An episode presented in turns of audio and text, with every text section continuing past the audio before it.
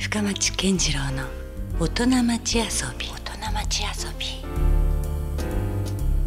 12月3日時刻は夜9時を過ぎました。皆さんこんばんは深町健次郎です。この番組深町健次郎の大人町遊びは毎回革新的に働いて独創的に遊ぶという方をゲストにお迎えして、えーその人のいろんな話をお伺いしておりますさて先週に続きまして、えーラーメン好きの方ならあもう必ず一度は食べたことがあると言っても、えー過言ではない一風堂のラーメン。その一風堂力の元カンパニーの創業者川原茂美さんにお話をお伺いします。えー現在は国内はもとよりアメリカそしてシンガポール韓国中国台湾などアジア、えーさらにはイギリスと世界中に展開する一風堂です。今夜は、えー創業者として世界を相手に仕事をする川原さんのプライベートな部分などについても迫ってみたいと思います。また飲食業の未来についても伺っていきますので最後までお聞き逃しなく。今夜も最後まで聞くとやっぱりラーメンが食べたくなると思います。あのもうもちろん僕らはお店でそのラーメンっていうのはいくらでももうね食べたりもあのさせてもらってますしそこはもう分かってるんですけど、でもじゃあこれを作った人は一体どんな人なんだろうっていうね、ええ。まあ、もちろんメディアとかいろんなまあ記事とかで河原さんをあの断片的に知ることはできるんですけども果たしてでも実際日々どんな 暮らしをしてるかみたいなところはね、うん。まあ、知らない人もたくたくさんいると思うんですよ。僕も実際そうだし。ええで大体河原さんって一日ね、うんどんなこうスケジュールで動いている感じなんですか、えーとね今年はポイントポイントはグッグッグッって張り切った時もありますけども、はい。結構のんびりと緩やかにいつもより生きたなと思ってます、毎年ね、うん。どういうふうな生き方を今年はしようかなみたいなことをよく考えるんですうけど、ん。12月で、えー63歳ぐらいを迎えるんだけどおーまあ60も60ジャストの時も60歳だけどやっぱうん。62歳になって初めて60代を生きるっていうこう感覚になるのね。やっぱ23年経ったぐらいがようやくっとそのそう60代の雰囲気が分かってくる。まあ60ってこんなもんかな。それまではああー50代の思いとかあるね。そんな感じでやってるわけよ。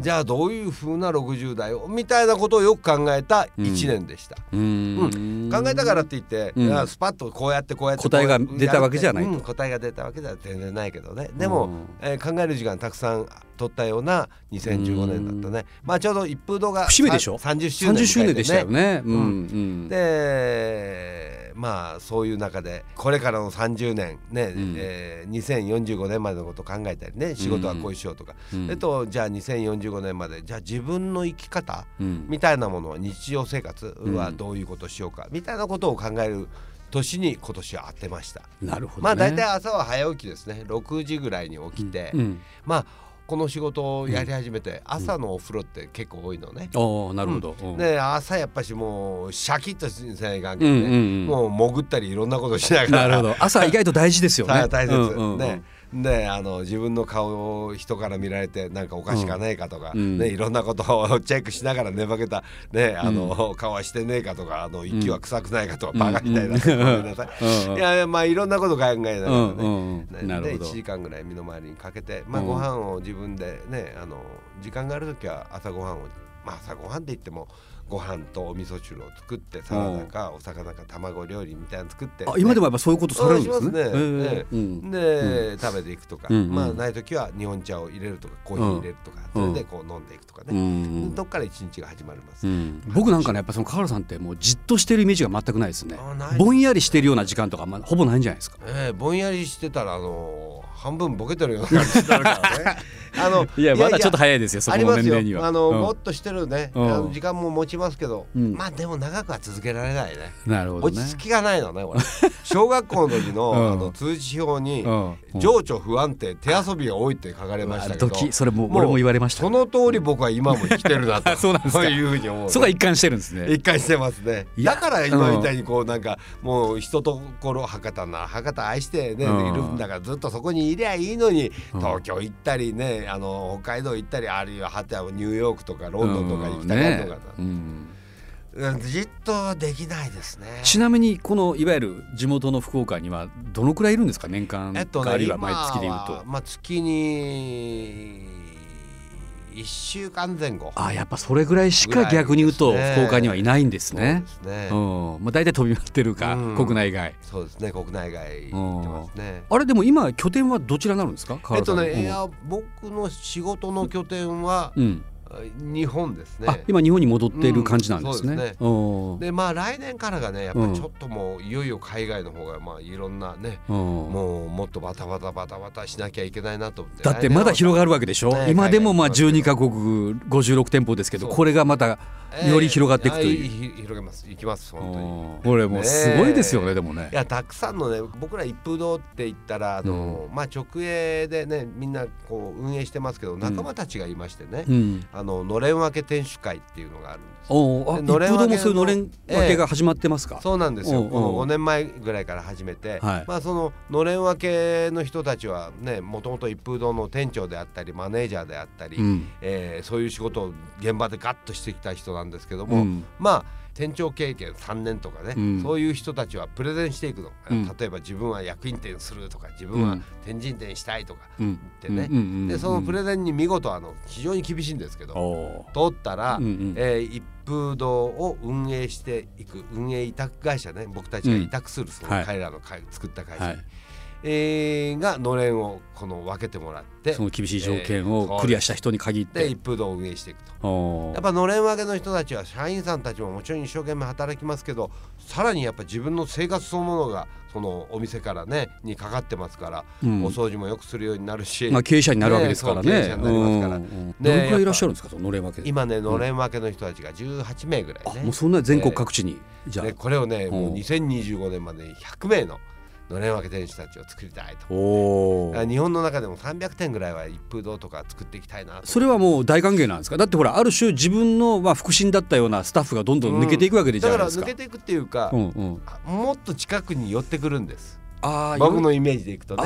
決してあののれん分けをして分けられたって分け隔てじゃなくてもっと僕らの内側に入ってくる。さよならじゃないわけですね。さよならどころかこんにちはです。いや本当にそして一緒に磨こうこののれんみたいにねだからそののれん分けされることによって初めてその河原さんの今までの経営者としてのまあ苦労だったりとかその辺にも気づいたりする人も出てくるでしょもちろんそこでまた共有できるものもできてね話も出てくるわけですね。まあ、僕としてはやっぱり仲間ができるのが嬉しいですね。なるほどね。えああそうなんですね。ええ基本的になんかお話をお伺いしてるとあんまりこう仕事とその仕事じゃないオンオフみたいなのがあんまり切り替えとしてあんまないような気がするないんですね。みんなあのうんいつもオンですねうん。仕事だけではなくてね。うんうんまあでも生活の中心の中にやっぱり仕事があるというか、うん仕事好き僕飲食業とかこのラーメン屋とか大好きなんですね。なるほど、うん。ねだからあのもう常にそれを考える。これでいいと思ってます。なるほどどうやったらお客さん喜んでくれるかとかどうやったらみんなが働いてる一緒に働いてる人たちの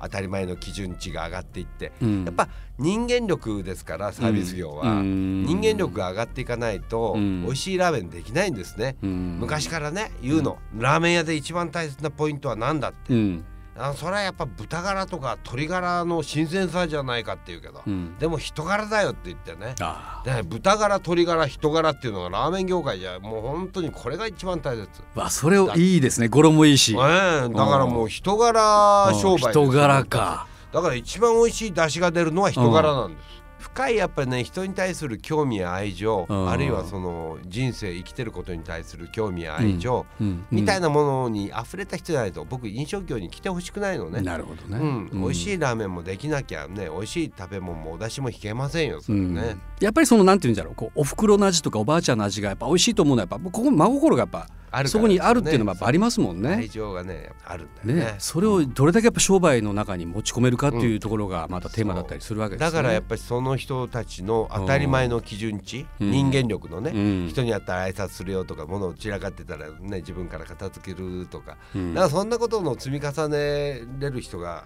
お店にいるとやっぱうまいラーメンできますよ。なるほどね。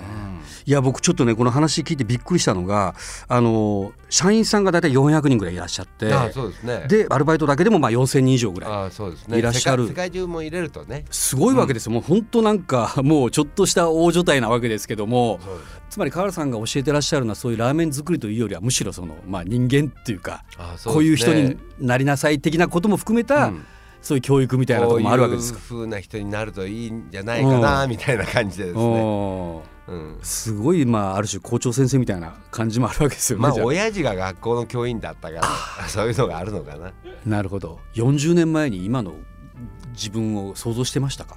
いや それは全然し 全然しなかったですね。36年前にね36年前にあ After the Rain。の仕事を After the Rain 始めた時は無我夢中でしたね、うん。でもその無我夢中な気持ちが良かったかなと、そしてうん。ラーメンもねもううん僕、もうラーメンにこの時期だけはなんていうかもううん。本当、もののけに取りつかれたような目で働いたなという思いが、やっぱ1415年あるんですね。ねがむしゃらな時期ががむしゃらでしたね。絶対あったはずですもんね。あもうもうねん。まあ今でもそうだと思いますけど。いやいやまあだからそ うん。のがむしゃらな時期っていうのはまあその10年とか言いませんけど、うん。やっぱ23年でも過ごせる人は幸せですよね。うんうん。でやっぱがむしゃらな時期を無我夢中な時期をやっぱしどれだけ過ごすかっていうのがすごいやっぱしなんか大切かなってよく思います、ね、そこが人柄じゃないですかにつながっていくね。そういうことを経験したことがその人のこう深みというか人柄の。あそうねそうそう深みみたいなものがねね。出てきますわね。まあとはいうものの現実ですね、なんか一方では聞こえてくるのはちょっとラーメンブームは一つ過ぎたんじゃないかとえいう声もちょっと聞こえてきたりもするんですけど、えええ。なんかこのこれから河原さんがやってみたいこととかねその辺も現実も踏まえてはい。思うことってありますか、そうですね。やっぱりあのーさっき話したのれん分けね。うん。これやっぱりみんなあのー夢中になりますし、うん。のれんを分けてもらった店主は、うん。そしてあのーやっぱそういう店って僕やっぱり一つのコミュニティだと思うんですおね。はいはい。だから例えば一風堂薬品店も薬品の、まあ、にあるコミュニティだから薬品のね、2キロ4キロえし四方ぐらいの人たちうん。を集めていく、うん。あ天神店でもしかりうん。大名店でもね、うん。えー、名の浜の地域に支えられて地域に支えられる店を作ろうってみんなに話してるの。なるほど。でそのためには今まで僕らチャイルドキッチン、ね、とかワークショップって言って小学校の5年生とか、うん。えーまあチャイルドキッチンは1年生とか幼稚園児も対象に、うんラーメン餃子教室とかパン作りとかそんなのずっとりますもんね小学校はねもう僕ら360校ぐらい回ってます。まあ、ある種のこう社会、まあ、貢献といったらあれかもしれませんけど、でまあ、そういう地域の中でも愛される。よりもやっぱりうん。みんなにねやっぱし商売してますから、うん。やっぱちゃんと可愛がってもらわないかんからですね。うん。だからそういうことをもっともっととにかく年間にその例えば役員店舗であればうん。小学校とか幼稚園とか、まあ老人ホームがあったとしても、うんあるいは公民館があるとしたらそういうところに行けばいいんです。僕たちがね。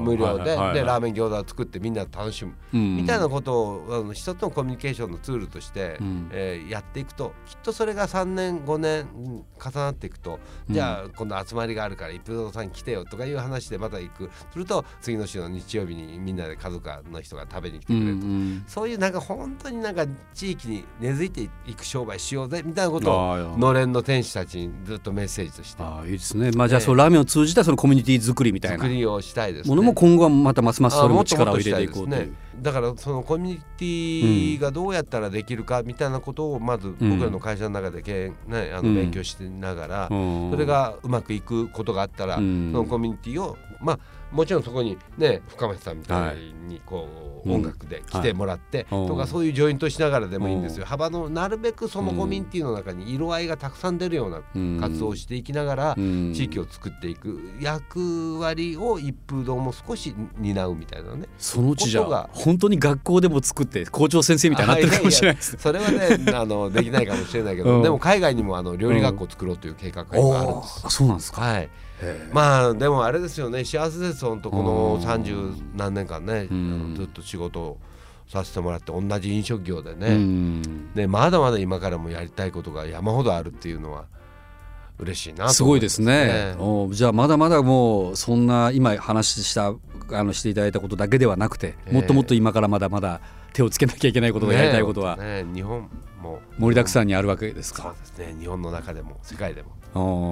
さあ、まあ、先週から今週と一風堂力の元カンパニーの創業者川原茂美さんにお越しいただきましていろんな話をお伺いしましたがただまああの今年がまあその30周年という節目をはい。ねあの一つ迎えられたということなんですけどもなんかいろいろまた企画といいますかその30周年でいうと四季のラーメンであすか？そうですね。ちょうど30周年の、あの今年が30回目なんですね、はい。四季のラーメンといううん。イベントをずっとやってますけどそれをはい。今度あの銀座の一風堂の方で、はい。えーコースねアミューズから始まってデザートまでっていうのを、おうえー発表するんですうね、ん8000円ぐらいのプライスをつけますけどうも、ん。あのーまあ200名ぐらいの方しか食べれないんですけども、うんうん。まあ力がね力がこもったうん。ラーメンです。うん。あのーおそらく業界の人たちもえーたくさんの刺激受けにこの日やってくるんですね。いやだから、まあね面白いですよね。まあ僕からするとこうなんかまな板の濃い勝負のこう気持ちですよ。あそうですか、ねまあらしいですよね、はいよだから唐さんってそんな感じでやっぱり突っ走ってまあ僕らがそこをちょっと後ろからじゃあちょっとついついていきますよみた いえいえ。そんな感じかなって気もしますけどもでも本当なんか僕もちょっと力のもとというか元気いただきました、はいありがとうございましたありがとうございます。ということでまたぜひあのいつか、あの唐さんとこの番組でお話できるのを僕らもあのできるようにちょっと頑張ってますんでよろしくお願いします、はいよ。ありがとうございました。ありがとうございます。深町健次郎の大人町遊び。今夜は一風堂力の元カンパニーの創業者川原茂美さんにお越しいただきました。まあやはり私もね身近な先輩でもありますしまあまあ川原さんに会うたんびにまさに力の元といいますかエネルギーをいただいてます。皆さんもそうだったんじゃないでしょうか。ということで今夜もお付き合いいただきましてありがとうございました。お相手は深町健次郎でした。それではまた来週。Love FM Podcast. ラブ f m のホームページではポッドキャストを配信中スマートフォンやオーディオプレイヤーを使えばいつでもどこでもラブ f m が楽しめますラブ FM.co.jp にアクセスしてくださいね Love FM Podcast.